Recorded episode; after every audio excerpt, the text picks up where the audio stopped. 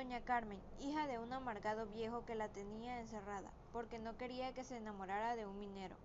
Quería que se casara con alguien que tuviera riquezas, por esa razón solo la dejaba salir los domingos a misa, acompañada de su dama.